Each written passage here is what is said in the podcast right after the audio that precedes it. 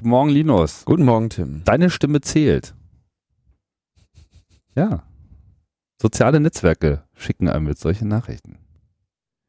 Ja, aber das ist jetzt nicht die skurrilste Nachricht, die man so vom sozialen Netzwerk bekommt.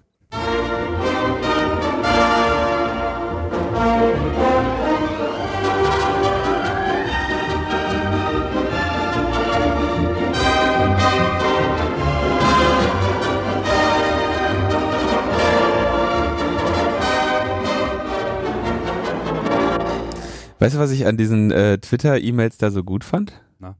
Ähm, die haben das ungeachtet der Einstellung, ob man noch Notifications haben will, an wirklich jeden einzelnen Twitter-Account geschickt, Hm. den ich habe. Und es war sehr interessant, weil ich erst dachte, haben die ein Problem, haben die 40 E-Mails und dann, ja, das war ganz gut. Jetzt Du hast einfach schon 40 Twitter-Accounts. um, um die 40, ja. Ich habe ein großes, ja, das war mir auch nicht so ganz bewusst. Ich habe das eigentlich immer so auf 20 geschätzt, ja. also vielen Dank. Jetzt haben wir endlich mal Klarheit, ein bisschen Überblick. Bei mir sind es nicht ganz so viele, aber es kam auch schon so einiges zusammen. So. Das ist ja schön. Also wenn unsere Stimme zählt, dann äh, wollen wir sie auch mal wieder äh, erheben hier in der, na, was haben wir denn jetzt? 79. Ausgabe von Logbuch äh, Netzpolitik und wir begrüßen natürlich alle äh, da draußen an ihren Hörgeräten, die sicherlich schon danach dürsten, welche ähm, welche, welcher Abgesang aufs Abendland jetzt schon wieder auf der Liste Ist ja die letzte, steht. die letzte Sendung vor der Wahl, die alles äh, nicht verändert. Ja, Die, hier, genau. die Wahl, die, ja, ich weiß es nicht. Das ist wahlfrei. Ja. Ich bin, Das ist auch wieder ein sehr schöner ähm, Moment, wo ich mir immer wieder denke, so, ähm, also jeder überlegt jetzt so, was wähle ich? Ja? Mhm. Viele, es mag so Leute geben, die sagen, ja, hier meine Partei und so weiter, habe ich schon mal gewählt oder ich bin total davon überzeugt, wenn X an die Macht kommt, dann wird alles anders und so. Mhm. Aber den meisten Leuten geht's ja anders. Und im Prinzip hast du einerseits das Problem, alles verteilt sich auf mehrere Parteien. Andererseits möchtest du dann irgendwie auch, dass deine Stimme auch wirklich zählt. Ja, Ja. und da gibt's ja dieses Problem mit, stimme ich für was, was nicht äh, den Anschein erweckt, äh, Erfolg zu haben.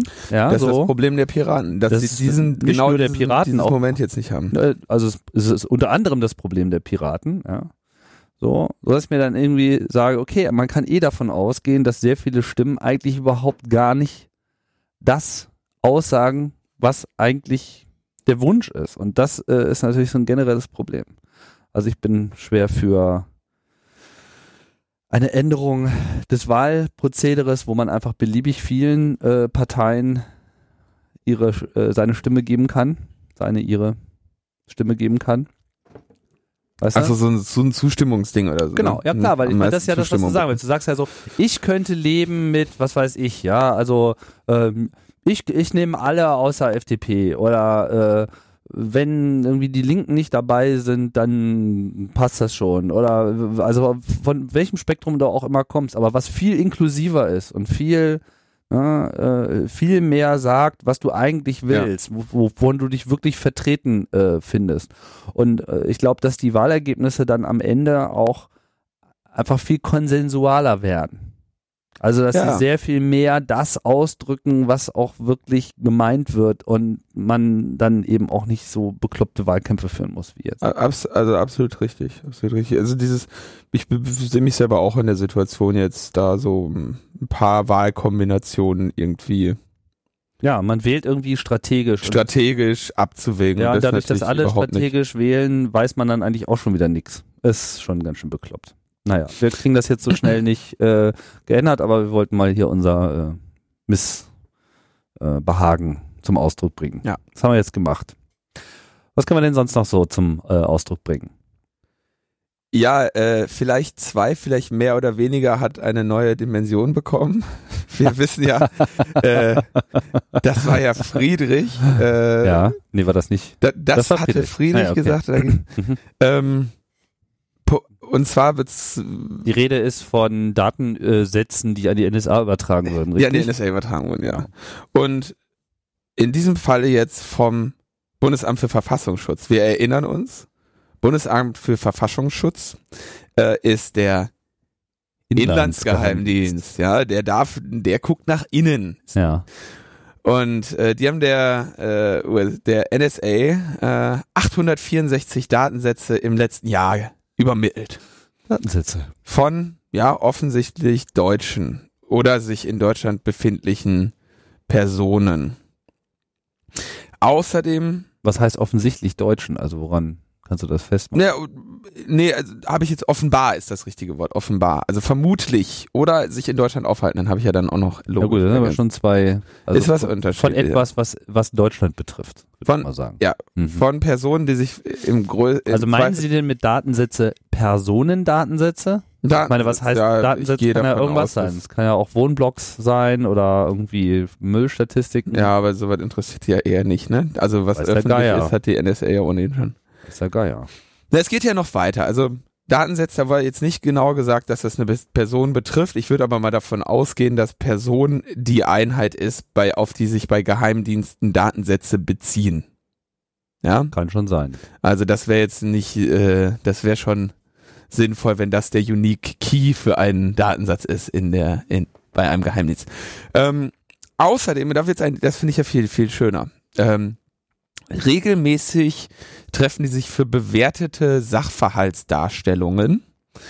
Und es finden hier in Berlin-Treptow, ja, kennst du das gemeinsame Terrorismusabwehrzentrum in Berlin-Treptow? Ach, da gibt's eins? Ja. Ähm, das ist dieser Luna Park, der da nicht in Betrieb genommen wird. Da drunter im Keller. Nee, nee, das, wir, warum äh, das Ding nicht mehr in Betrieb ist. Kennst du das nicht? Das ist äh, in, direkt in der Nähe von der S-Bahnhof Treptower ah, Park. Ah, da wo auch die Polizei ist und wo so. die nämlich ja, ja, alle okay, ja, ja, wo die da alle sind. Nämlich, stimmt, stimmt, da stimmt. Sind nämlich, äh, da werden die auch sehr nervös, wenn du da fotografierst oder sowas. Da sind jetzt erstmal, jetzt muss ich aufpassen. Es wird immer gesagt, da sind einfach alle Behörden. Also das wäre dann BKA, BND. BND. Verfassungsschutz. Verfassungsschutz. NSA. Bundesnachrichtendienst. NSA. ähm, CIA, MI5. ich bin da jetzt vorsichtig, weil die, die kurze Liste hätte ich mir nochmal zur Sicherheit. Also gemeinsam äh, im Sinne von Deutschland gemeinsam oder äh, deutsch-amerikanische ja, Freundschaft gemeinsam? Bisher, hat, bisher war der Aufreger ausreichend dafür, dass ähm, ähm, bisher war die Aufregung dafür ja schon ausreichend genug, dass wir die verschiedenen Behörden, Sicherheitsbehörden der Länder und des Bundes dort ähm, in absoluter Ignoranz unseres Trennungsgebotes der Geheimdienste und der Polizeibehörden äh, gemeinsam wirken lassen. Das war ja schon kritisch genug an diesem gesamten gemeinsamen Terrorismusabwehrzentrum, weil wir ja, äh, wir erinnern uns, äh, die Überlegung immer ist, dass man die Geheimdienste und die Polizei aus verschiedenen Gründen voneinander trennt, da ja die Polizei die die ähm, den Arm der Strafverfolgung hat und für den Arm der Strafverfolgung ja gewisse Rechte zum Schutze der Beschuldigten gelten, ähm, an die sich ein Geheimdienst nicht ähm, hält mhm. und nicht zu halten braucht. Dafür jedoch nicht die ähm, nicht die äh, kom wie nennt man das nicht das Recht zur Strafverfolgung hat ja mhm. ähm, hat was damit zu tun dass man sicherstellen möchte dass Menschen einen fairen Prozess bekommen und ähm, die Sorge ist ja, wenn die Kooperation zwischen Geheimdiensten und Strafverfolgungsbehörden zu groß wird, dass dann genau das passiert, was man jetzt aus den USA ähm, immer wieder hört, dass quasi die Geheimdienste einen Hinweis über eine Straftat bekommen, welche erfolgt ist. Und, und dann der Polizei sagen, wie sie quasi diese Information reinwaschen kann, indem sie eine Beweiskette oder eine Indizienkette aufbaut, die sie dorthin führt. ja. Und äh, Jetzt habe ich schon einen Knoten im Hirn. War das zu kompliziert? Also genau. Polizei ähm, kann zum Beispiel nicht einfach alle Leute abhören. Ja. Ja, die äh, brauchen richterliche Beschlüsse, um jetzt zum Beispiel mein Telefon abzuhören, welch, während das der Geheimdienst, das Bundesamt für Verfassungsschutz einfach machen kann macht. Gehen wir jetzt mal, also zumindest Mhm. rechtlich, jetzt technisches mal Mhm. außen vor gelassen. So, das heißt, wenn die Polizei mich abhören möchte, muss sie immerhin einen Richter äh, die zwei Minuten abbringen, eben den, äh, Den Wisch zu den unterschreiben. Wisch zu unterschreiben. Ja, das ist die Hürde, die der Polizei steht. Die hat der Geheimdienst nicht. Die können einfach überall mal reinhören und wenn ich dann am Telefon irgendwie äh, Ex zwei Kilo Ecstasy verkaufe, dann ähm, dürfen die aber nicht zur Polizei gehen und sagen, ey, guck mal beim Neumann, äh, der hat zwei Kilo Ecstasy im Keller. Hm. Die werden morgen abgeholt, der will die verkaufen. Ja? Und ähm, spannend wäre es aber doch jetzt, wenn die alle zusammen in einer Cafeteria säßen und da zufällig einfach mal wäre so, hör mal, wenn ihr morgen den Neumann zufällig in der Verkehrskontrolle mal in den Kofferraum guckt, dann könntet ihr feststellen, dass der zwei Kilo Ecstasy im Kofferraum hat. Ja, und genau das soll halt verhindert werden. Jetzt, Mhm. dass ich halt weiter schön Ecstasy verkaufen kann. Soll, Mhm. soll nicht verhindert werden. so, äh, jetzt, okay, ich glaube, das Ding ist jetzt geklärt. So, und jetzt haben sie da, Ja, ähm, lass uns doch mal über den Preis reden. Das machen wir gleich. So, ähm, jetzt haben wir also den, haben wir den, haben wir dieses Trennungsgebot, für das es gute Gründe gibt. D diese Gründe lassen sich natürlich auch zurückverfolgen in, ähm, ne, haben immer auch historische Gründe, auch in, gerade in Deutschland dann auch historische Gründe und so weiter und so fort. Und jetzt haben wir aber schon seit längerer Zeit dieses, äh, und das finde ich sehr schön, das wird GTAZ abgekürzt auf der Wikipedia, was mich so ein bisschen an Gröfatz erinnert, aber geht. GTAZ, gemeinsames Terrorabwehrzentrum, Terrorismusabwehrzentrum. Ähm, und da wollte ich jetzt noch mal sehen, wer ist denn da alles drin? Ah, meine neun Arbeitsgruppen, ja, und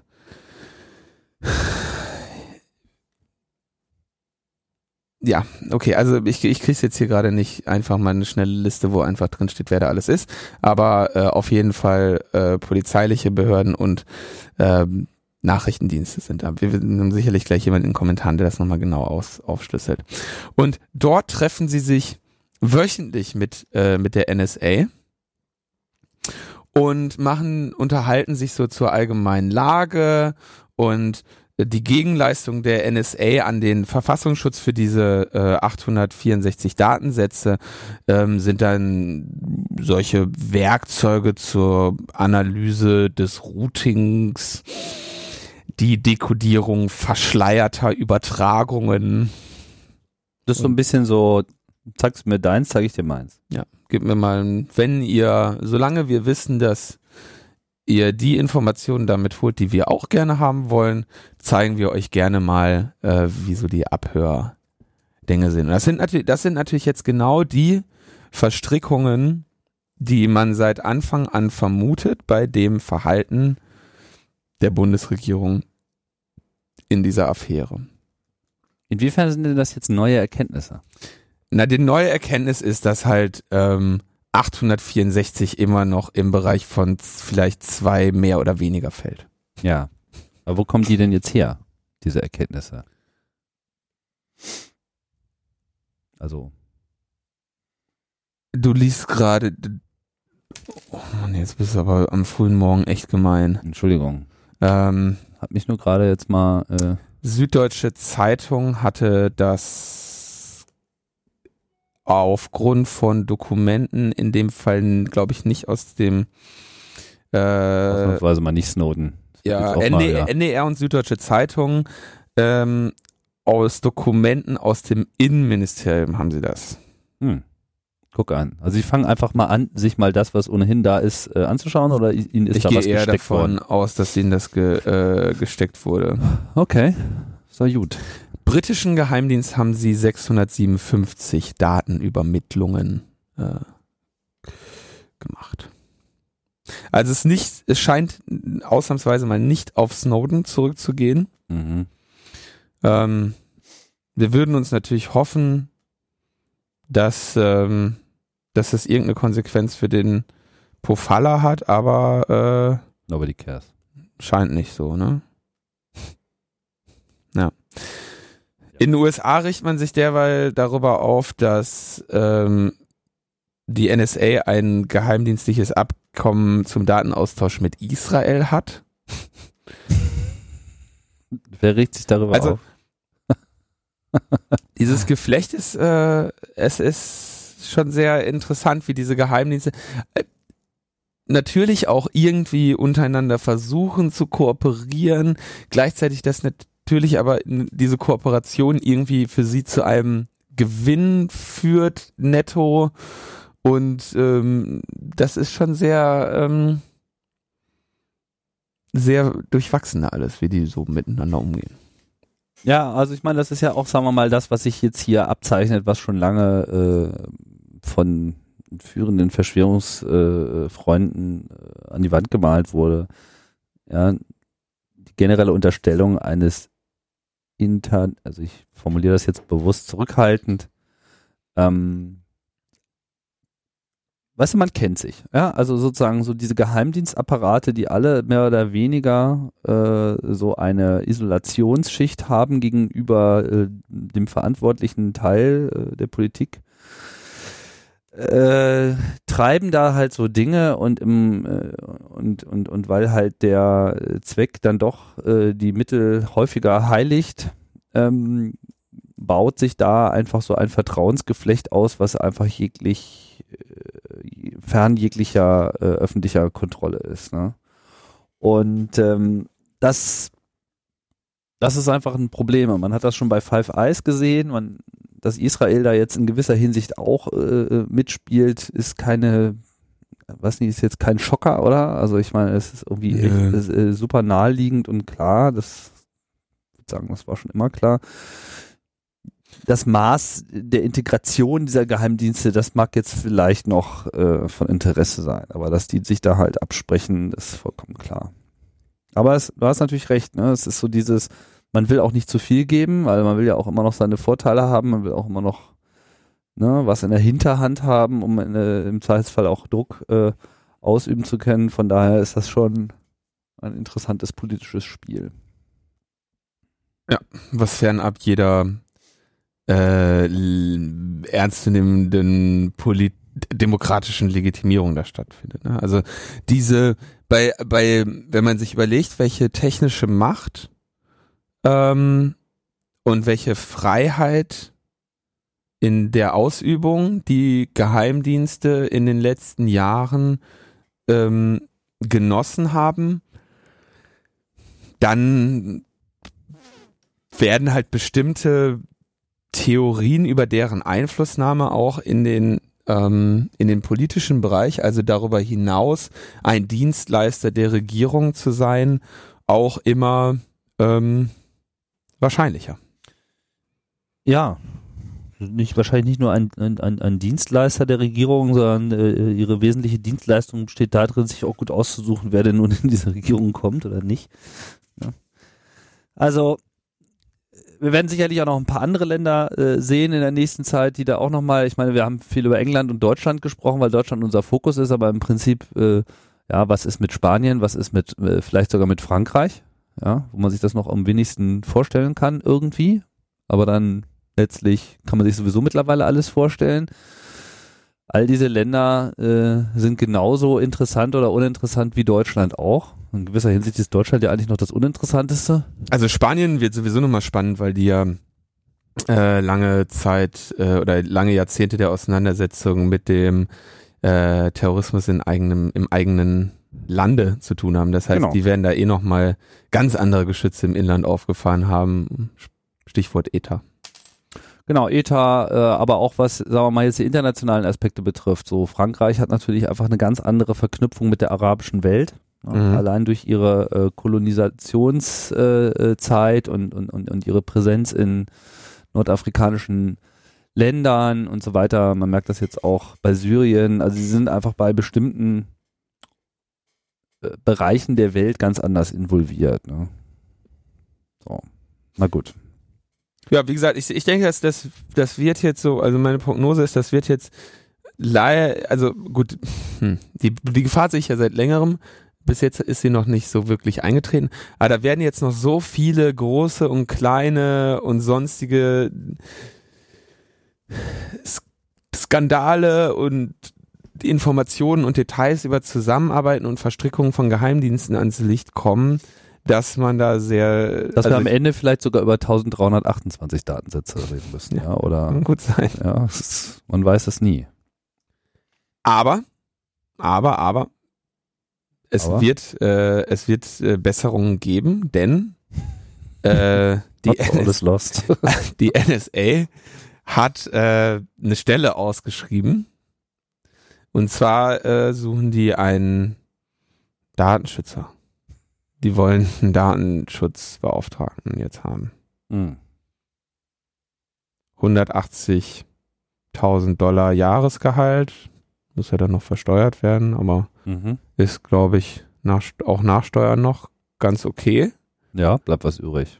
Äh, für einen Job, wo man am Ende natürlich wenig zu tun hat. Ne? Also es wurde gesagt, ja, also ganz klar, ne, der Job ist nach, nach vorne gerichtet. Das heißt, ähm, zum Job gehört dann jetzt nicht, äh, sich den ganzen, die ganzen äh, Ärger äh, abzuarbeiten, den man, den sich die NSA bis jetzt eingehandelt hat, aber ähm, den zukünftigen. ja. Ähm, währenddessen ähm, sagt dann der ähm, Ex-NSA-Chef, Ex-NSA-Chef, äh, Terroristen lieben Gmail. Gmail, ausgerechnet Gmail nutzen die, nutzen also die Terroristen. In, insofern, um mal da, also warum er das auch immer gesagt hat, also die drehen da jetzt gerade so ein bisschen ähm, frei und ähm, schreiben ja dann auch so irgendwie, da gab es ja dann dieses Brief irgendwie an die eigenen Mitarbeiter, ähm, haltet irgendwie, haltet durch in Zeiten der Krise, bald werden die Menschen wieder verstehen, dass wir ein Geschenk für die Freiheit sind. in, der NS in, in den USA ist diese, äh, diese Angelegenheit offensichtlich noch nicht ganz äh, abgeschlossen, wie jetzt in Deutschland ja schon ist, ne? Glücklich zur Bundestagswahl äh, abgeschlossen, das Thema. Ja, beendet. Ja. Und dann gab es eine. Wir haben ja auch, wir, wir haben ja auch einfach wirklich eine, eine, eine, eine, eine, eine Panzerhaubitze äh, des Friedens und der Völkerverständigung am Start, ja. Also der Pofalla. Das Pofalla, das beendet einfach alles, ja. Also Pofalla mehrfach. sollte man einfach mal nach Syrien schicken. Ja, der könnte da auch den Krieg mal, ja, der könnte den, Einfach das alles. Problem einfach beenden. Ja. Ja. Nahostkonflikt generell einfach Pofalla. Das ist hiermit beendet. Ja. Und das haben wir schriftlich.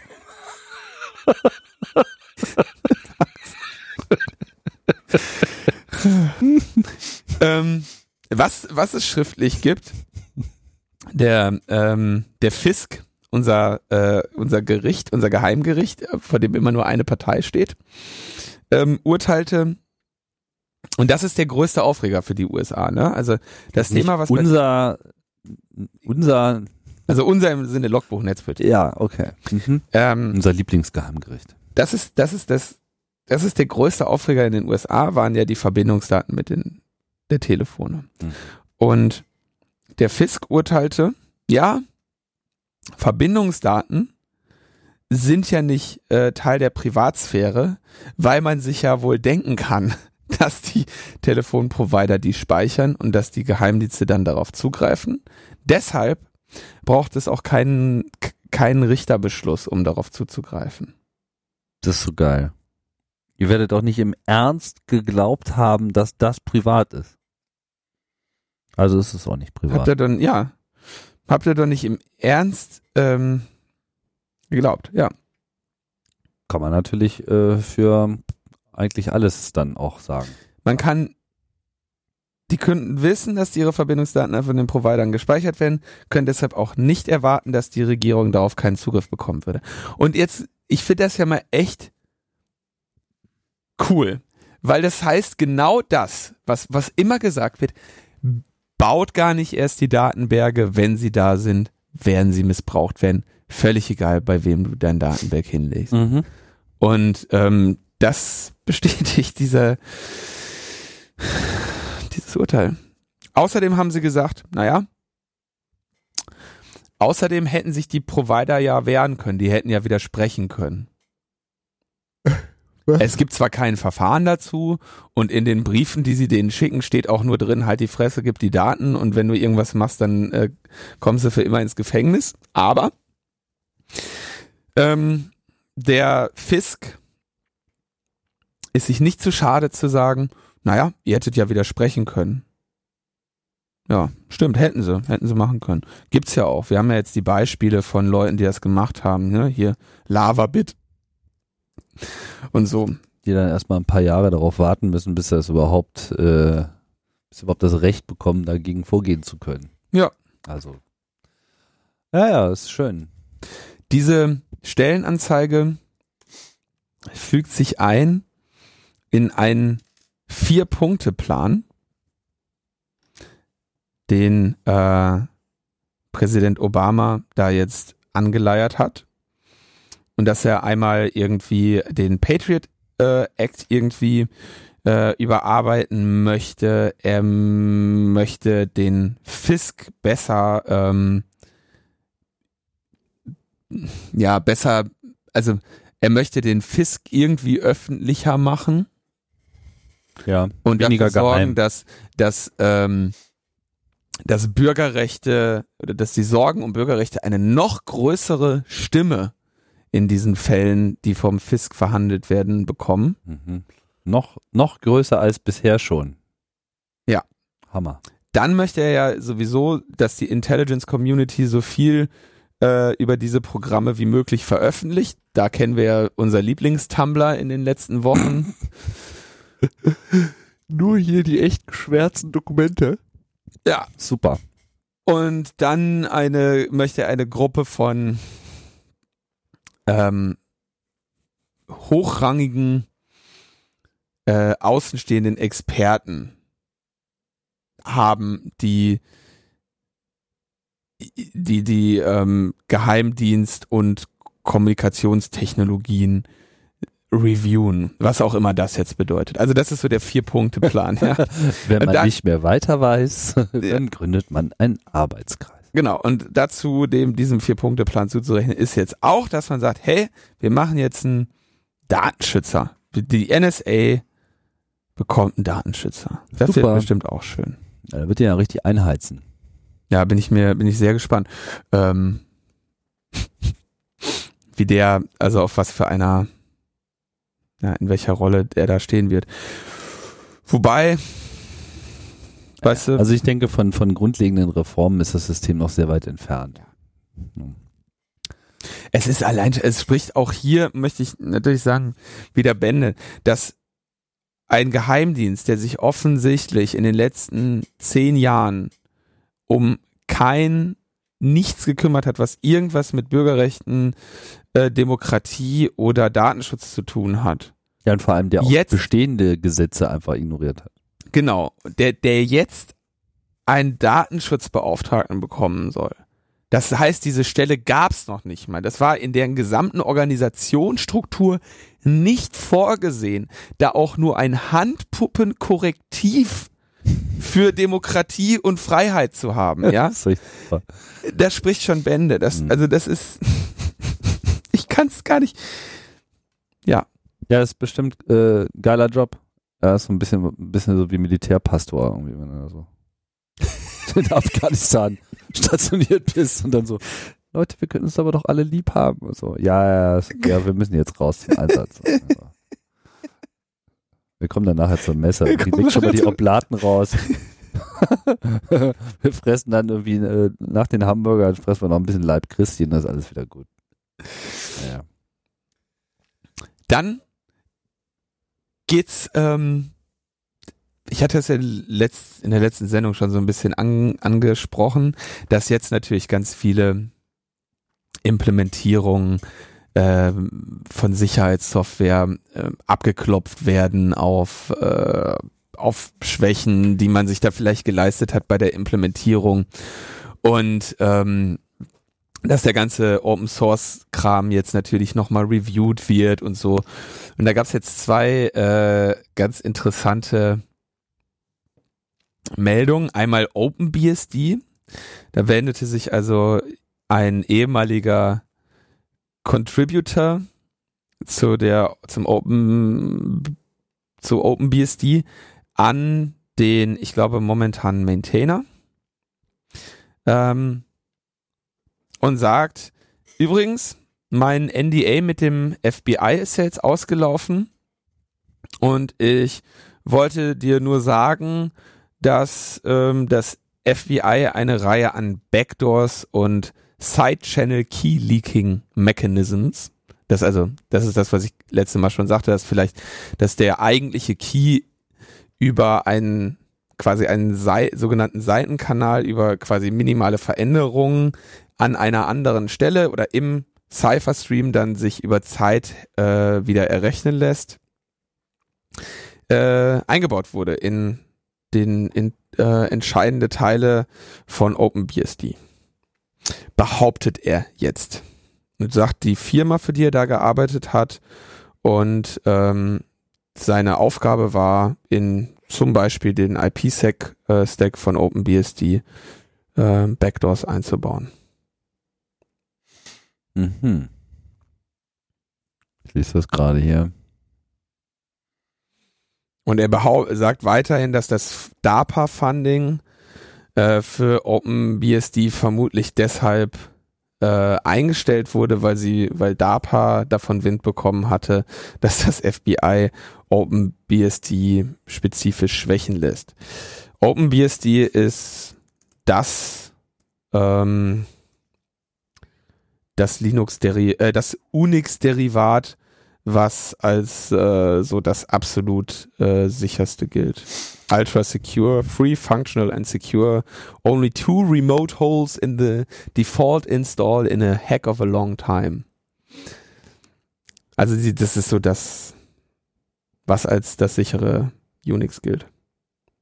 Ja, ist ja interessant. Also bin mal gespannt. Ich meine, es ist ja immer so eine, so eine, so eine generelle These bei Open Source, so ja, tausende von Augen schauen sich irgendwie mhm. alles an, ja, das ist das natürlich eine schöne in der Theorie. Realität nicht so. Das ist in der Realität nicht so, weil das meiste wird dann doch im Wesentlichen nur von sehr wenigen wirklich überhaupt angeschaut und dann äh, meistens auch auf ganz andere Aspekte hin. Ja. Was äh, Security an sich betrifft, klar, da wird natürlich dann auch durch ähm, Security-Firmen natürlich sowas auch immer wieder äh, getestet, vielleicht auch teilweise der Source-Code äh, durchgelesen, um einfach äh, generelle Schwachstellen zu entdecken. Und da wird ja auch eine ganze Menge gefunden. Und das ist ja auch Teil des normalen äh, Prozesses. Aber äh, es ist schon was ganz anderes, wenn man eben solche also Kleinigkeiten äh, platziert, die jetzt so offensichtlich erstmal überhaupt nicht unbedingt nach Fehler aussehen ähm, sondern die einfach konzeptioneller Art sind, ja, also die schon im Algorithmus äh, angesiedelt sind etc., äh, was erstmal auf den ersten Blick versucht, das Richtige zu tun, aber dann eben, wenn man genauer versteht, warum das so gemacht wurde, äh, eben Hintertüren eröffnet. Und das ist natürlich sehr schwierig zu finden. In gewisser Hinsicht finde ich es jetzt mal ganz schön, dass äh, durch diesen öffentlichen Druck äh, es jetzt in zunehmendem Maße solche Aktivitäten in der Open Source, äh, besonders in der Betriebssystem-Szene äh, gibt, sich sowas mal genauer anzuschauen. Also ich denke, Betriebssysteme sind jetzt gerade deshalb so wichtig, weil die ja dann meistens as ist überall zum Einsatz kommen. Ja, also auf wie vielen Rechnern auf mhm. diesem Planeten läuft Linux mit, mit halbwegs äh, kritischen Anwendungen. Ja, das ist eine nicht ohne weiteres zu beziffernde äh, Größe und ähm, ja, dementsprechend, das gilt natürlich auch für OpenBSD, das ist zwar jetzt nicht so verbreitet, aber wie du schon gesagt hast, äh, war schon immer äh, für die, ähm, besonders für die Aluhüte eine besonders interessante Option. So, naja. Und jetzt ist zumindest klar, dass hier explizit mindestens vor zehn Jahren einmal äh, dort eben auch wirklich versucht wurde, durch Geldzahlungen und Einflussnahme auf einzelne Personen solche äh, Dinge dann auch zu verändern. Ist, ist auch nicht das erste Mal, dass sowas. Nee, äh, es gab ja auch schon mal bei OpenBSD einen Fall. Ich weiß nicht, ob das jetzt in irgendeiner Form auf das hier nochmal ja, Bezug nimmt. Also die, Ach, dieser, Fall, ja dieser auch, Fall ist, ist ja, alt. Dieser Fall so, ist alt. Der wird jetzt ist, nur noch das ist diese alte Geschichte. Ja, ja, klar. Alles klar. Ich dachte, das wäre jetzt was Neues. Das ist von 2010. Nee, nee, das, der, das ah. ist alt. Also das ist nur, dass jetzt genau da werden diese Themen jetzt wieder aufgegriffen. Ne? Also da, da, da gucken natürlich jetzt wieder welche drauf und dann denkt man sich, ach damals haben wir denn auch wirklich genug geguckt, als wir damals den Hinweis bekommen haben. Ja. Ja, also das ist. Verstehe, okay, alles klar. Du hast das jetzt nur als Beispiel rausgezogen. Ich dachte, das äh, Nee. hätte jetzt nochmal eine neue Entwicklung. Ich habe noch, äh, ich habe genommen, noch ne? eine, eine neuere Entwicklung, auf die wollte ich jetzt hinaus. Ich wollte noch vorher noch ganz, also kann ich kann ich nachher auch sagen. Linus Torvalds wurde auf einem, auf irgendeinem Panel, der sitzt ja auch nur noch auf Panels Linux Con oder sowas, Ja. Ähm, gefragt, ob er jemals approached wurde ähm, von der Regierung mit dem Ziel, eine Backdoor in Linux einzubauen. Und als Reaktion auf diese Frage nickt er und sagt nein. da kann man sich jetzt auch draus machen, was man möchte. Ah, Und dann lachen alle und danach sagt er nein. Aber ähm, ja, also es, ne, diese vier Uncertainty und Doubt Geschichte wird jetzt gerade äh, ganz groß. Ich wollte noch zu dem, zu der, ähm, ich wollte noch zu der äh, Open Source Sache sagen. Da gibt's einen, gibt's immer einen, ich glaube, der findet jährlich statt, den International Obfuscated C Code Contest, IOCCC, ist also ein ähm, internationaler Wettbewerb, in dem man ein C-Programm schreibt mit einer Backdoor und diesen Code dann zu diesem Contest einreicht. Und es geht dann dabei darum, dass andere diese Backdoor finden. Und schon das ähm, führt regelmäßig nicht zu Ergebnissen. Ja, also es geht bei, bei dieser, es geht eben bei den, bei den Schwächen, die Leute oder die, die man als, als Backdoors in diese Open Source Tools einbaut, eben nicht darum, äh, dass da irgendwie, was weiß ich, if Backdoor gleich true, äh, äh, su, so ungefähr, sondern ähm, es geht halt, es ist beim Programmieren eben nicht so, dass jemand, der den Quelltext gesehen hat, mit einer großen Wahrscheinlichkeit ähm, sagen kann, dass da jetzt keine Backdoor sich drin verbirgt. ja. Deswegen besteht dieses Problem und besteht dieses Problem auch in dieser Größe. Ja, ja. Wer kann das schon sicher sagen, dass er alle Fehler gefunden hat? Ne? Geht.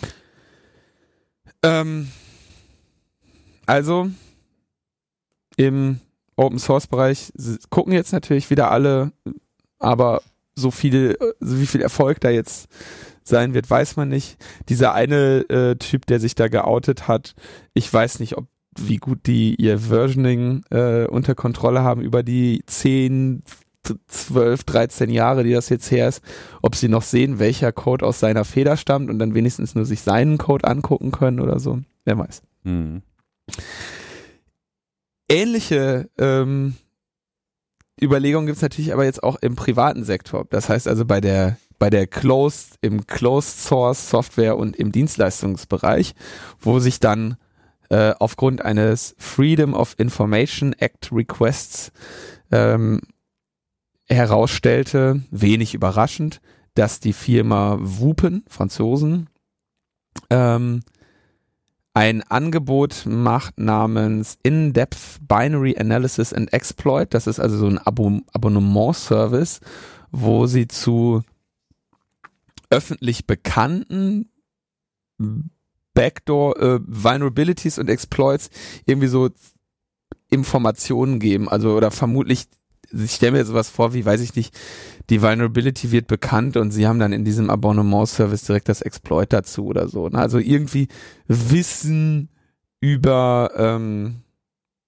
über Exploits in diesem Abonnement-Service haben. Aber das reine Wissen kann man sich auf, weiß ich nicht, auf zehn Webseiten und Mailinglisten des Internets in, in aller Umfänglichkeit geben. Ähm, insofern gehe ich davon aus, dass ihre Dienstleistung bei diesem Abonnement noch darüber hinausgeht und wahrscheinlich da in Richtung Exploit geht. Mhm. Ähm, und das, äh, da kauft unter anderem die NSA dieses Abonnement. Gleichzeitig bietet Wupen aber auch noch den Offensive Security Abonnement äh, Dienst an, wo sie wohl eher sowas wie die unbekannten Sicherheitslücken haben, die nicht öffentlich sind. Ähm, vielleicht kurz zur Erinnerung, Wupen habe ich, glaube ich, auch schon häufiger mal hier in der Sendung erwähnt. Das sind die, die zu den äh, Open Source Owning Contests gehen. Also so Prone to Own oder sowas, was Google dann da veranstaltet und sagt, hier, ähm, wenn ihr es schafft, ein äh, Drive-by-Exploit für den Chrome zu schreiben, der darin resultiert, dass ihr also ne, den Crash in den Browser hervorruft, dann aus der Sandbox rausklettert, alle 27 Sicherheitsmechanismen überwindet und dann einen Code Execution auf dem Zielsystem bekommt, dann äh, kriegt ihr von uns 60.000 Dollar. Und dann gehen die hin, zeigen, dass sie es können und, Und danach sagen, und dann gehen sie wieder und sagen so, ja, äh, ja, was denn jetzt hier mit dem Exploit? Zeig doch mal. Und so, nee, zeigen wir nicht. Zeigen wir nicht. Dann kriegen sie die 60.000 nicht und sagen, die brauchen wir auch nicht. Äh, wir Wir verkaufen hatten- das an die Regierung. Wir hatten schon unsere Aufmerksamkeit. Wir Vielen hatten- Dank. Wir hatten, wir hatten unsere Werbung. Ähm, jetzt äh, lassen wir uns von anderen dafür den angemessenen Preis zahlen. Das ist Wupen und funktioniert offensichtlich. Also mit die NSA ist auf jeden Fall äh, deren Kunde. Die Beschreibung für dieses Exploits for Offensive Security, also allein diese, also das mal so als Produktbeschreibung zu lesen, das ist ja echt haarsträubend. Also Offensive, Offensive Security bezeichnet aber auch ähm, weniger irrsinnige Dinge, wie zum Beispiel jetzt so einfach so den so Pentesting oder so, ne? Also es ist ja auch so ein bisschen offensive. Also Sicherheit durch Angriffsmethoden. Sicherheit, ja, so, ne? Also Sicherheit dadurch, dass du auch mal, dass du diese defensive Stellung verlässt und dich auch mal äh, in die in die Rolle des Angreifers Ja, aber die, die, diese, die Formulierung, die sie hier haben, ja. For offensive security, get access to extremely sophisticated and government grade, das ist auch geil, ja. Government grade zero day exploits specifically designed for critical and offensive cyber operations. Um das nochmal so, ne, also hier können Sie sich Zugriff auf total ausgefuchste äh, Government Grade, also es ist wirklich geil, ja, es ist nicht irgendwie normaler Privatfirmenscheiß, äh, sondern es ist einfach Government Grade, sozusagen so, du führst Krieg gegen ein Land, haben wir, ja. Äh, Zero Day Exploits, also sie haben sozusagen, sie, sie, sie behaupten, versteht das richtig, dass sie quasi sagen so, ja, wir, wir, wir wissen einfach Schwachstellen, kennen wir, Also Zero sagen wir euch nicht, Vielleicht müssen wir aber den Begriff Zero Day noch kurz erklären. Also als Ja. Zero Day bezeichnet man eine noch nicht öffentlich dokumentierte Sicherheitslücke. Sicherheitslücke. Und üblicherweise dann also äh, in Kombination mit einem Exploit, das heißt nicht nur, dass die, die theoretische Existenz der Sicherheitslücke gezeigt wurde, sondern dass man dass diese Sicherheitslücke auch umgebaut hat in oder an ein auf diese Sicherheitslücke zugeschnittenes Man hat einfach den Code, um die zu nutzen. Zack. Genau. Mhm. Das ist häufig nochmal äh, ein ganzer Batzen Arbeit darüber hinaus. Genau, das gibt's dann hier so als Abo und so weiter. Also wenn ihr irgendwie äh, Probleme habt, irgendwo reinzukommen, da haben wir dann Guck doch hier, mal in unseren äh, RSS-Feed. da haben wir so verschiedene Schlüssel äh, im Regal und, und Methoden und so und wir sagen das jetzt auch erstmal keinem, weil kann ja mal sein, dass man es nochmal gebrauchen kann. Ja. Ja. Wir hatten uns, glaube ich, vor längerer Zeit schon mal so über diesen Exploit-Markt unterhalten ja. und da sieht man, äh, Wupen ist da, die machen das halt richtig. Unglaublich. Also es ist Wuppen. Spricht man das wirklich so aus? Wuppen? Franzosen sind, vielleicht heißt es äh, Vipon? Wippen Wupen ist doch oder gut. Auch Nee, ich, also ich kenne jetzt da keinen von Ja, denen. diese ganzen Security-Firmen haben völlig bekloppte Namen. Ähm, Die brauchen mal so eine Friseurnamenrevolution irgendwie, dass sie sich mal lustige Namen einfallen lassen. Friseurnamenrevolution, ich weiß nicht was. Na, so wie in Deutschland. Um den 90ern ging das doch los, dass Friseure, die vorher immer nur Haarstudio hießen oder sonst irgendwas, dass die dann irgendwie so äh, sich Abschnitt 23 äh, nannten, weißt du? Also ich meine, es gibt Ach fast, ja, fast, stimmt, fast ja, ja. halbwegs Ich dachte, ich wusste, Friseur, der nicht irgendwie sich einen spaßigen Namen will, wie, wie mit Podcast-Episoden. Ne? Das könnte eigentlich in der Security-Szene auch langsam mal eingeführt werden. Oder vielleicht auch in der Parteienlandschaft. Das wäre auch nochmal ganz lustig. Also die Partei äh, und APWD sind da ja schon gut vorangegangen. AfD geht auch, geht auch gut voran. ähm, das, die gute Nachricht, also die, die, die, die gute Nachricht ist, dass die NSA also nach wie vor auf überhaupt auf Wallen angewiesen ist, auf Vulnerabilities und irgendwie ähm, Verletzlichkeiten ja. von Code. Mhm. Das heißt, sie haben noch nicht alles durchdrungen, äh, sie können noch nicht alle Krypto immer knacken, also sie brauchen überhaupt noch. Ich meine, inzwischen war ja die Theorie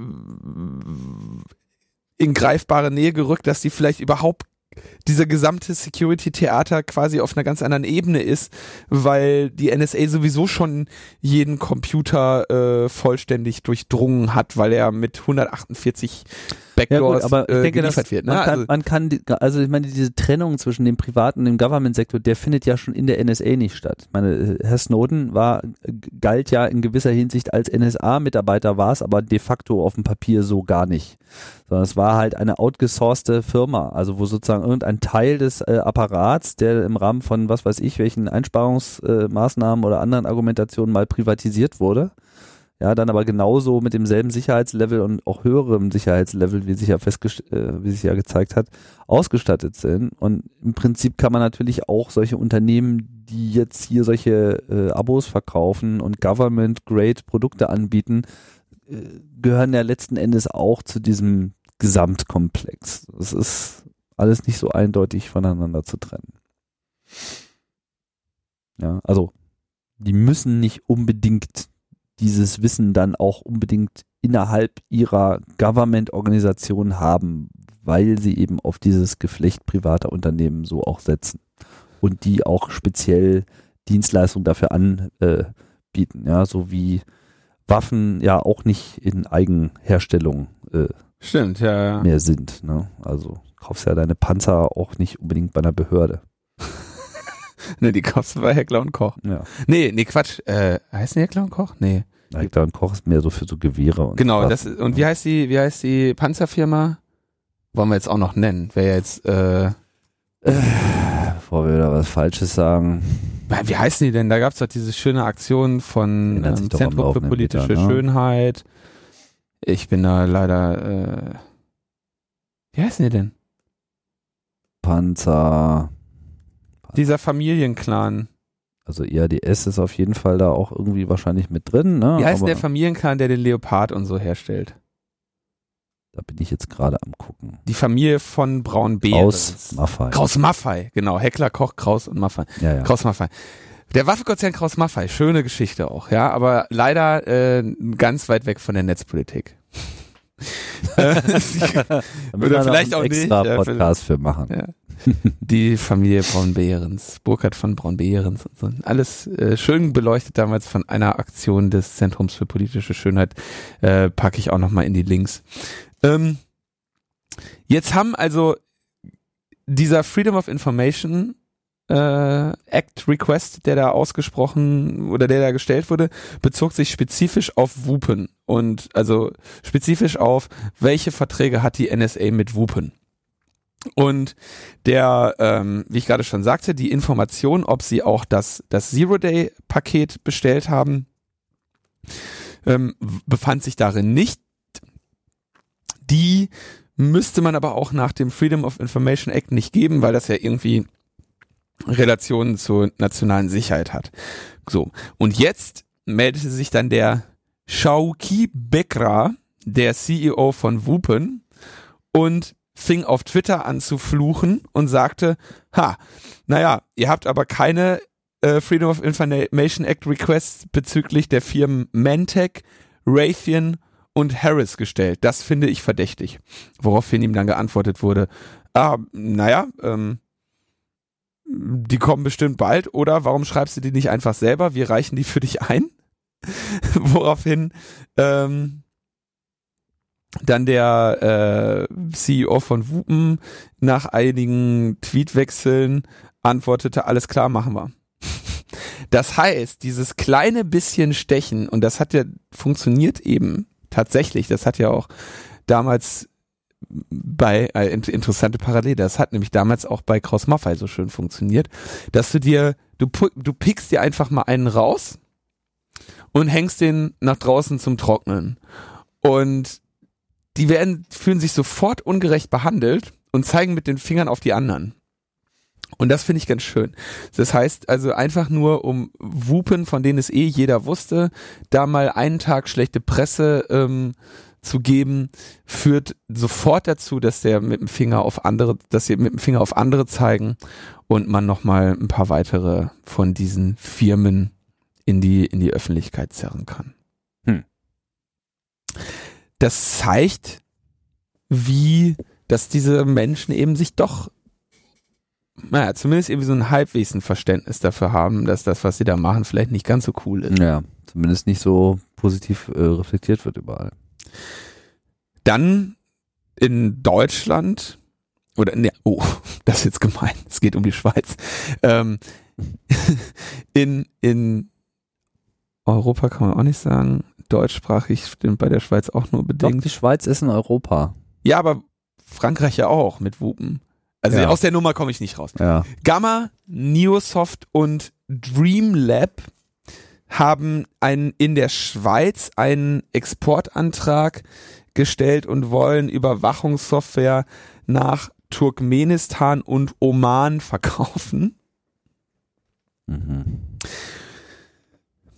Gamma haben wir, glaube ich, ausreichend behandelt. Ja. Dreamlab ist eine Zulieferfirma von Gamma, die ähm, vor kurzem wohl eine ihre gesamte Überwachungs- und Zulieferungsfirma, ihre Überwachungs- und Gamma-Zulieferungssparte in eine neue Firmengründung, in eine neue Firma ausgegliedert haben, die jetzt Nilabs heißt oder Nilabs. Und ähm, da gibt's glaube ich noch so als Side Note, das kam auch jetzt glaube ich so in der letzten Woche dann raus. Um diese Firma Dreamlab gibt's eine längere Debatte, weil die ja im Rahmen der Spy Files jetzt auch auf WikiLeaks landete als Zulieferer für Gamma beziehungsweise auch mit eigenen ähm, Angriffstools ähm, dann da dokumentiert war in der neuen Runde aber, des aber warum, aber warum stellt denn Gamma einen Antrag in der Schweiz? Die sind doch gar nicht aus der Schweiz. Die sind doch überall. Du meinst, sie haben da auch eine Niederlassung?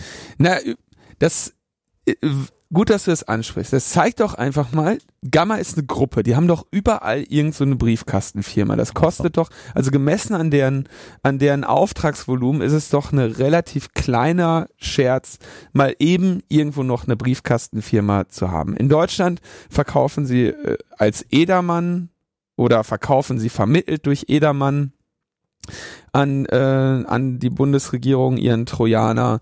Ähm, in anderen Ländern machen sie es eben anders. Und wenn ihnen jetzt die Briten damit drohen, wie wir jetzt schon äh, seit einiger Zeit äh, verfolgen, dass sie ähm, ein Exportverbot bekommen, dann verkaufen sie es halt aus der Schweiz. Ist denen doch völlig egal. Wir reden von größtenteils Softwarelösungen, die sie bauen, ja, oder ja, Software Hardware, die, die sie mit bestimmter Software versehen. Ja. Die sind ja nicht wirklich an, an Export gebunden, wenn sie mit ihrem Laptop mit dem Source Code über irgendeine Grenze gehen. Ja.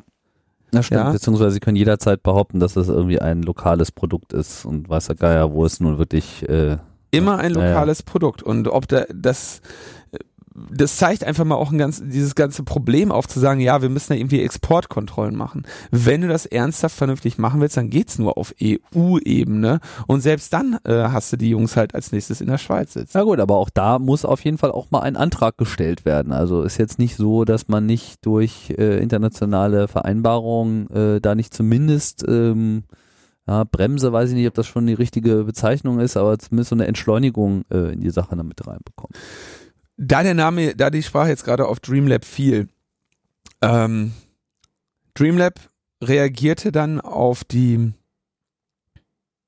auf die Erwähnung in den WikiLeaks Beifiles damit, dass sie sagten, ja, äh, wir sind froh, dass das jetzt mal rauskommt, dass wir vor ein paar Jahren an Gamma geliefert haben.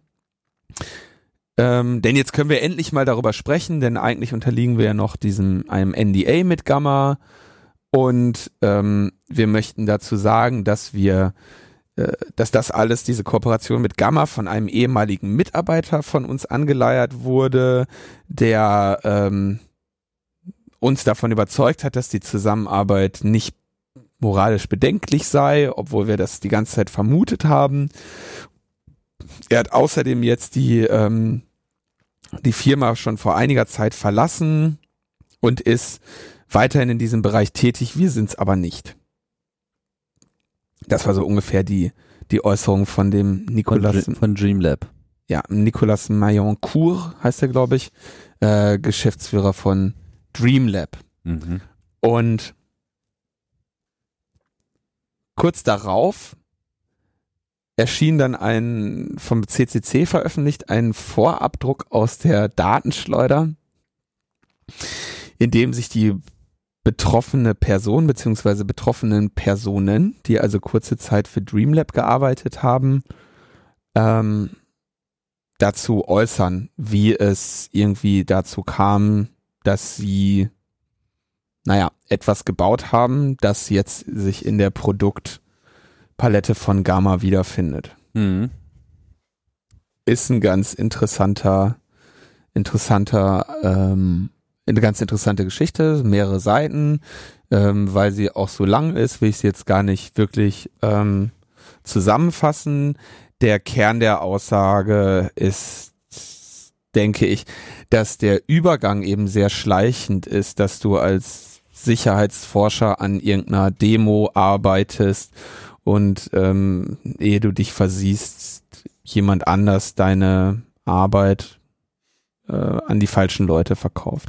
Ja, offensichtlich scheint einfach diese ganze Geheimdienstverflechtung in der äh, Privat, äh, Privatunternehmenbereich aber auch nicht mehr jetzt so populär zu sein. Wenn man sich hier anschaut, wie die dann sozusagen alle jetzt so am Ausgründen, äh, Ausgliedern in andere Unternehmen sind und verstehst du, sozusagen ihre eigenen Brand möglichst frei halten wollen von solchen Aktivitäten, das zeigt, dass es zumindest sens die Sensibilität dort äh, zugenommen hat. Ich meine, wir hatten ja diese Debatte auch äh, rund um die Ohm, äh, nicht wahr? Und man hat ja gesehen, was das äh, für Wellen geschlagen hat in der äh, Szene. Insofern ist es sicherlich hilfreich, das auch weiterhin detailliert zu beobachten, um da mal so ein bisschen die Akteure vor sich herzutreiben. Ja. Zumindest ruhig schlafen sollten sie nicht können. Gut. Haben wir noch was zu diesem Teil? Nö, also diese, wie gesagt, diesen CCC-Bericht kann man da auf jeden Fall mal lesen für alle, die denen vielleicht diese diese Security-Branche gar, gar nicht so bekannt ist und unter welchen, ja, was da so das zweischneidige Schwert der Security-Forschung sein kann und diese Erfahrung von diesem Aussteiger oder dieser, diesen beiden Aussteigern da einfach auch mal relativ schonungslos zu lesen. Ich ja. hätte erst gedacht, dass das jetzt irgendwie so eine große Fingerpointing und Hände in Unschuld waschen äh, Geschichte werden würde, ist es aber nicht. Relativ selbstkritisch. Ja. Ja, die, ja, das ist natürlich auch so ein wiederkehrendes äh, Mem so in der Hacker-Geschichte. Diese Problematik, ne? Äh, die Geister, die ich rief. Ähm, also diese, diese Lust am, am Spielen mit Technik und die Lust am Ausprobieren, was, was geht, was, was, was kann ich, was kann ich alles noch rauskitzeln. Das hat einfach an, an vielen Stellen, aber vor allem in diesem Security-Bereich immer wieder diese Momente, wo man mit Dingen und Prozessen in Berührung kommt, wo man selber sich so sagt, so, was mache ich jetzt hier eigentlich? Wo man irgendwie auch mal einen Schritt äh, zurückgehen muss. Ich habe das ähm, interessanterweise hat mich das auch am Anfang so ein bisschen in diese Szene geführt, so, ne? weil ich mal äh, noch so als kleiner Pöks, so als Miniaturprogrammierer, ja, habe ich mal für so einen Kleinanzeigenladen so diese Erfassungssoftware gemacht, weißt du? So diese frühe Zeit, äh, Anfang der 90er Jahre, als die Dinge überhaupt erstmal digitalisiert wurden, beziehungsweise als vielleicht eine schon existierende Digitalisierung dann so auf PCs umzog. Und ich machte da halt so meinen Teil. Und dann kam dann irgendwann so diese Anforderung reingeflattert.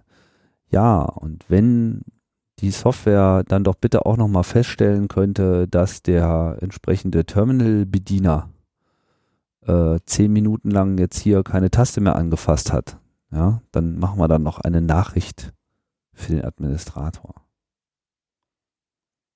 Hä? Naja, so, du hattest halt so dein Terminal, wo so jemand eingeloggt war und in der zentralen Datenbank Kleinanzeigen erfasste.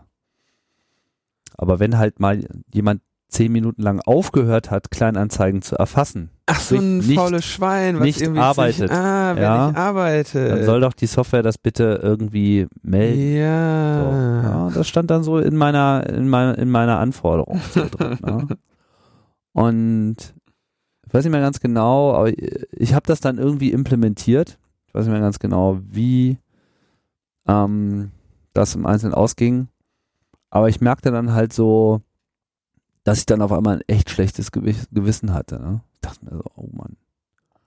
Ja, meine, so ich baue jetzt hier das Werkzeug, mit dem so Leute da aus ihrem Job rausgekickt werden. Ich baue jetzt hier irgendwie Überwachungssoftware und ich meine, das ist natürlich jetzt im Maßstab von heutigen Auswirkungen von insbesondere dem, was wir jetzt gerade besprochen haben, überhaupt gar keinen Vergleich. Ne? Aber es war so, ja, war so, so, so ein Kristallisationsmoment, äh, wo das, wo das Thema auf einmal für mich äh, ganz, ganz greifbar äh, wurde und ich auch gespürt habe, was so die Auswirkungen solch elektronischer Werkzeuge eben auch äh, sein kann, ne? Und wie schnell man da auch so äh, korrumpiert äh, wird, sowohl als Auftragnehmer als auch als Auftraggeber, weil sowas muss einem ja auch erstmal einfallen. Ne? Also was ich nicht mehr, was ich nicht beantworten kann und damals glaube ich auch nicht schon nicht beantworten konnte, äh, ist so diese Frage so, ja, wissen die das? ja, sozusagen, dass sie da so eine so eine Zeituhr mitlaufen haben oder wissen sie es nicht. Ne? Aber ich hatte dann irgendwie auch die Schnauze voll. Und hatte ich dann auch. Warum hast du den nicht gleich, also du hättest den ja gleichzeitig ein ähm, Programm schreiben können, was alle, spätestens alle zehn Minuten schnell eine Taste drückt. Dann, somit hättest du, das hättest du ja gut verkaufen können innerhalb der Firma. Ja, wie gesagt, ich erinnere das wäre dann der, der Ansatz, den viele verfahren, den ich, viele ich fahren. erinnere mich jetzt auch echt nicht mehr, in welchem Zustand ich dann die Software letztlich übergeben habe. Ich habe so ein bisschen meine Zweifel, dass das äh, dieses Feature so jemals wirklich äh, funktioniert hat. Aber ich erinnere mich einfach nur noch daran, dass das mich einfach verstört hat so, und dass ich das nicht wollte. Ja. Und dass das, Und das Thema halt, ja, das für mich dann auch durch war. So. Also da wollte ich dann nichts mehr mit zu tun haben mit so einem Kack. Und jetzt stell dir das vor im, im Bereich irgendwie einer Sicherheitslücke, die irgendwie eine ganze Menge Computer betrifft. Und die- Sicherheitslücke, um die es da geht, vielleicht das kann man ja noch kurz erzählen, gerade weil das nicht so gut beschrieben ist in dem, in dem, in dem CCC-Artikel da selber. Es gibt eine Technik, die sich DMA nennt. Direct Memory Access und insbesondere bei Firewire eine Rolle spielt. Ja, Firewire, Thunderbolt, all diese ganzen PC, modernen, MCIA. Alle modernen, schnell Hochleistungsgeschwindigkeitsschnittstellen so. Genau. Und der Trick dabei ist, dass die Schnittstelle eigentlich direkt in den RAM schreiben kann. Ne? Mhm. Und in dem RAM steht ja unter Umständen auch die Information drin, die der Computer braucht, wenn er sich mit einem Passwort abschließt gegen seinen Benutzer. Äh, Da muss der Computer ja im Arbeitsspeicher stehen haben, was zu tun ist, um sich zu öffnen oder Mhm. was, welche Prüfung er durchführen muss, wenn ein Passwort eingegeben wurde. In dem RAM steht unter Umständen dann auch drin, wie das, äh, wie der Schlüssel ist zu der verschlüsselten Festplatte, die der Computer zu dem Zeitpunkt noch gemountet hat. Also im RAM stehen so allerlei Dinge drin, die für einen Angreifer Steht einfach alles drin. Ja, und wenn die Technologie halt nicht sicherstellt, dass Zugriff auf äh, Bereiche, auf die man besser keinen Zugriff haben sollte, dann auch verhindert wird, dann ist halt das Problem, dass die Kiste an der Stelle wirklich offen ist. Ja. Und das Tool, was da also gebaut wurde, ist ein äh, genau dieser Angriffsweg, dass man ein Firewire-Kabel an den Opferrechner steckt und daraufhin dann alle ähm, Passwortsperren einfach umgangen sind, man Zugriff auf den Rechner hat, um dann den äh, Finn Fisher zu installieren. Das Produkt heißt äh, Finn Firewire. Das ist das Produkt, was da entwickelt wurde. Und das besonders Ärgerliche daran ist eben, dass die Schwäche sich ja in der Hardware selber verbirgt. Das heißt, die ist auch nicht, der ist auch nicht beizukommen. Hm. Die lässt sich nicht äh, abschalten, es sei denn, man äh, deaktiviert den äh, Firewire-Port seines Rechners. Und das schöne Beispiel war dann immer, dass die diese ganzen ThinkPads, die ja dann betroffen sind, weil es insbesondere natürlich sich auch auf Windows richtete, die haben ja dann immer noch den äh, PCI Express Slot und den musste es auch noch mit deaktivieren, weil dafür gab es wieder Firewire-Karten, die man reinstecken konnte und so. Ja. Und so wird man dann eben durch kleine Spielereien, hör mal, könnt, klappt das eigentlich auch unter Windows 98? Bei Mac müsste das doch eigentlich auch gehen. Äh, und wie ist eigentlich mit Linux und Volldisk Encryption, ja, dass man da irgendwie mit fünf Nachfragen auf einmal eine, eine Waffe geschaffen hat, für, die halt, ja, der, der die Menschheit dann ausgeliefert ist. So, Linus. Ja. Jetzt machen wir hier mal äh, den Sack zu. Machen noch Werbung für Bundesradio. Genau, wir machen Bundesradio jetzt am Sonntag, ich am nicht. Wahlsonntag. Äh, ja, aber du bist bestimmt äh, auch da und äh, gibst äh, Autogramme. Beziehungsweise nutzt die Gelegenheit, dass man dir mal wieder ein Bier ausgeben kann. Ich komme vorbei, ja. Also ich komme vorbei auf jeden Fall, klar. Genau. Wo ist das denn? Äh, Im Aufbauhaus am Moritzplatz In Krutschbark. in Krutschberg, genau, Berlin-Krutschberg, unweit des Beta-Hauses. Und ja, da gibt's irgendwie Bar und Tamtam und äh, ab 15 Uhr ist da auch irgendwie offen. 16 Uhr legen wir da los und dann machen wir da irgendwie Wahlbegleitung und schauen mal, wie das wird. Da gibt's noch diverse Unwägbarkeiten, da müssen wir jetzt noch ein bisschen arbeiten, wie das so ist. Und ansonsten, was steht noch so an? Derzeit ist eigentlich gar nichts groß im Kommen. Ja, Ne? Twitter schon wieder hin. Ähm, es kommt, warte mal, gibt es upcoming große Events? Bundestagswahlen fällt mir gerade ein. Ja, aber also Bundesradio ist natürlich das größere Event Ja, und im Rahmen des Bundesradio wird wurde dann auch eine, Wahl Bundesra- veranstaltet. wird noch eine Bundestagswahl. Am Ende gibt es eine Tombola. genau, wir losen das dann aus.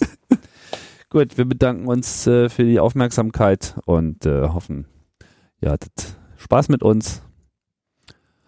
So wie wir hier Spaß miteinander hatten. Ja, Trotz allem. trotz alledem. Ne? Bis bald. Tschüss. Ciao, ciao.